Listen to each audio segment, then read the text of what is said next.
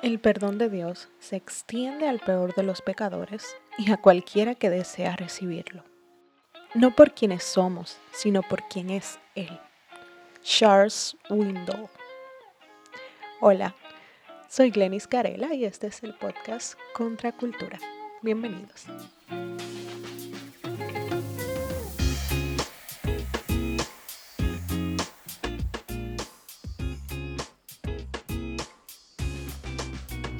Qué bueno poder estar por aquí otra vez, um, compartiendo un poquito de lo que Dios ha estado hablando a mi vida durante estas semanas. Vamos a seguir con la metodología de un podcast quincenal hasta que podamos volver al ritmo anterior. Keila les manda un saludo a todos, que gracias por orar por ella y gracias por llevarnos a ambas en sus oraciones. El día de hoy, como lo dice el título, vamos a estar hablando sobre el perdón de Dios. Y seamos sinceros, una de las cosas más difíciles de comprender cuando venimos al Evangelio o cuando alguien nos está predicando el Evangelio es el hecho de que somos pecadores. Si no hemos matado a nadie, si no hemos robado y si no hemos hecho ninguna cosa que vaya en contra de la moral y la cívica humana, entonces, ¿por qué soy pecador? No sé si a ustedes les pasó eso, pero es muy común cuando tú estás evangelizando en la calle que la gente te diga, pero yo no he hecho nada malo porque yo soy pecador, porque yo necesito ser, ser salvado. Y ya luego que venimos a los pies de Cristo, ya que cuando el Espíritu Santo nos compense de pecado, de justicia y de juicio, y cuando la palabra de Dios traspasa nuestro corazón y nuestra mente y comprendemos la necesidad que tenemos de Él. Algo que se hace mucho más difícil de comprender es que somos perdonados. Cuando venimos a los pies de Cristo, tenemos una nueva vida. Y esto lo vemos en Efesios capítulo 2 del 1 al 4, que dice, antes ustedes estaban muertos a causa de su desobediencia y sus muchos pecados. Vivían en pecado igual que el resto de la gente, obedeciendo al diablo, el líder de los poderes del mundo invisible, quien es el espíritu que actúa en el corazón de los que se niegan a obedecer a Dios. Todos vivíamos así en el pasado, siguiendo los deseos de nuestras pasiones y la inclinación de nuestra naturaleza pecaminosa. Por nuestra propia naturaleza, éramos objetos del enojo de Dios, igual que todos los demás. Pero Dios es tan rico en misericordia y nos amó tanto que a pesar de que estábamos muertos por causa de nuestros pecados, nos dio vida cuando levantó a Cristo de los muertos. Es solo por la gracia de Dios que ustedes han sido salvados. Lo cierto es que todos vivíamos de espalda a Dios y obedecíamos al diablo, aunque no lo queremos reconocer, aunque se nos parece, se en la mente se nos hace difícil entenderlo. Obedecíamos al príncipe de este siglo, a Satanás. Pero Dios es tan misericordioso que a pesar de nuestra condición, Él envió a su único hijo a morir por nosotros, aquí. Y lo vemos en el versículo 8 al 10, que dice, Dios nos salvó por su gracia cuando creyeron. Ustedes no tienen ningún mérito en esto. Es un regalo de Dios. La salvación no es un premio por las cosas buenas que hayamos hecho. Así que ninguno de nosotros puede jactarse de ser salvo. La salvación es un regalo. Entonces, ¿qué hacemos con los pensamientos condenantes que llegan a nuestras mentes? No es un secreto para nadie que todos hemos metido la pata cristianos, no cristianos.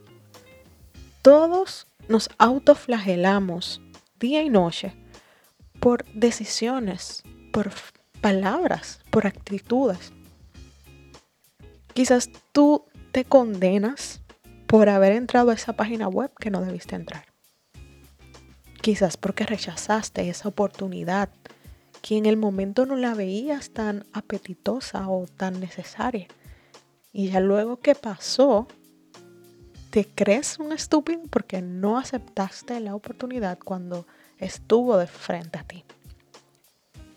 Quizás te condenas porque no usas los recursos que tenías de la manera o, no lo usaste de la manera que debiste usarlo cuando los tenías en la mano y ahora ya no están. La mente es el campo de ataque favorito del diablo. Por medio de los dardos que lanza allí, puede mantenernos tristes, enojados, ansiosos, temerosos. Nos mantiene acorralados. Al fin y al cabo, nos distrae de todo lo que Dios quiere hacer en nosotros y a través de nosotros. Lamentablemente es una buena estrategia, una estrategia en la que caemos una y otra vez cuando nos autoflagelamos, cuando nos condenamos, ya Cristo habiéndonos liberado de condenación. Para vencer este problema, para comprender que somos perdonados, para comprender que no somos condenados, primero debemos reconocer que somos pecadores y que solo por la gracia de Dios es que somos salvos, no es por algo que hayamos hecho. Debemos entender que somos nuevas criaturas, que las cosas viejas ya pasaron, que esas malas decisiones en el pasado pasaron, que esas metidas de pata pasaron, sea que le hayas hecho antes de conocer a Cristo o en tu caminar cristiano. Debemos aceptar que los pensamientos de condenación que llegan a nuestras mentes, Dios los venció en la cruz. Ya no hay condenación para los que están en Cristo Jesús, porque en Él ya no somos condenados. Él pagó el precio. Él pagó el precio por nosotros en la cruz. Debemos de comenzar a cambiar esas mentiras, esos pensamientos condenatorios, cambiarlos por la verdad del Evangelio. Memoricemos las escrituras. Memorizando las escrituras es que vamos a tener la capacidad de evadir los dardos del enemigo.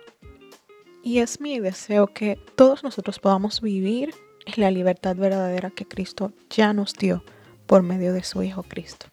Y para terminar el episodio de hoy, voy a leerles uno de mis pasajes favoritos, que se encuentra en Efesios capítulo 1. Dice, y le pido a Dios, el glorioso Padre de nuestro Señor Jesucristo, que les dé sabiduría espiritual y percepción para que crezcan en el conocimiento de Dios pido que les inunde de luz el corazón para que puedan entender la esperanza segura que Él ha dado a los que llamó, es decir, su pueblo santo, quienes son su rica y gloriosa herencia. También pido en oración que entiendan la increíble grandeza del poder de Dios para nosotros, los que creemos en Él. Es el mismo gran poder que levantó a Cristo de los muertos y lo sentó en el lugar de honor a la derecha de Dios en los lugares celestiales. Que Dios nos llene de sabiduría espiritual y de percepción para que podamos luchar, para que podamos pelear la buena batalla de la fe, pero también podamos contrarrestar estos dardos del enemigo que atacan nuestra mente día y noche. Dios te bendiga muchísimo. Soy Glenis Carela, este es el podcast Contra Cultura y recuerda que puedes seguirnos en las redes sociales. Estamos en Instagram, en Facebook como somos.contracultura. Por allí también estamos posteando algunas cositas chulísimas durante este mes de la mujer. Así que pásense por allá.